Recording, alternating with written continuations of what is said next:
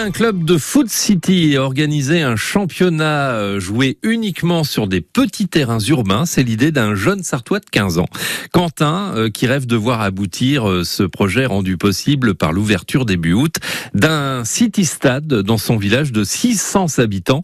On est à Pirmille ce matin. Rudy Guillemin a rencontré ce jeune Sartois. Au départ, Quentin voulait tout simplement monter un club de foot dans son village, seulement. Il n'y a pas encore de stade à Pirmille. Par contre, il y aura bientôt, courant août, un City Stade, d'où son idée de monter un club de Foot City. Et de faire du 5 contre 5 avec deux remplaçants. Depuis, Quentin ne pense qu'à ça et passe ses journées entières à travailler son projet. Faire d'abord les maillots, recouper vraiment des jeunes de mon village ou des aventures de mon village ou de mon collège.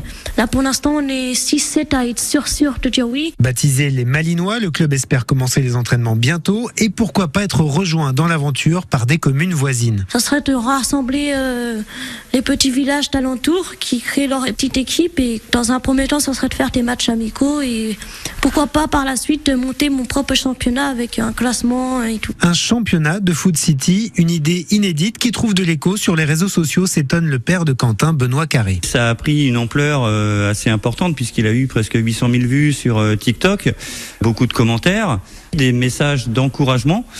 Donc euh, je me dis euh, oui, l'idée est bonne et prend forme et je me dis oui, pourquoi pas. Deux joueurs professionnels de Nantes et Ajaccio ont même récemment envoyé leurs encouragements à Quentin. À suivre sur Facebook, Insta et TikTok Pirmil FC. Voilà, merci beaucoup pour ce reportage, Rudy Guillemin. Il est 6h18.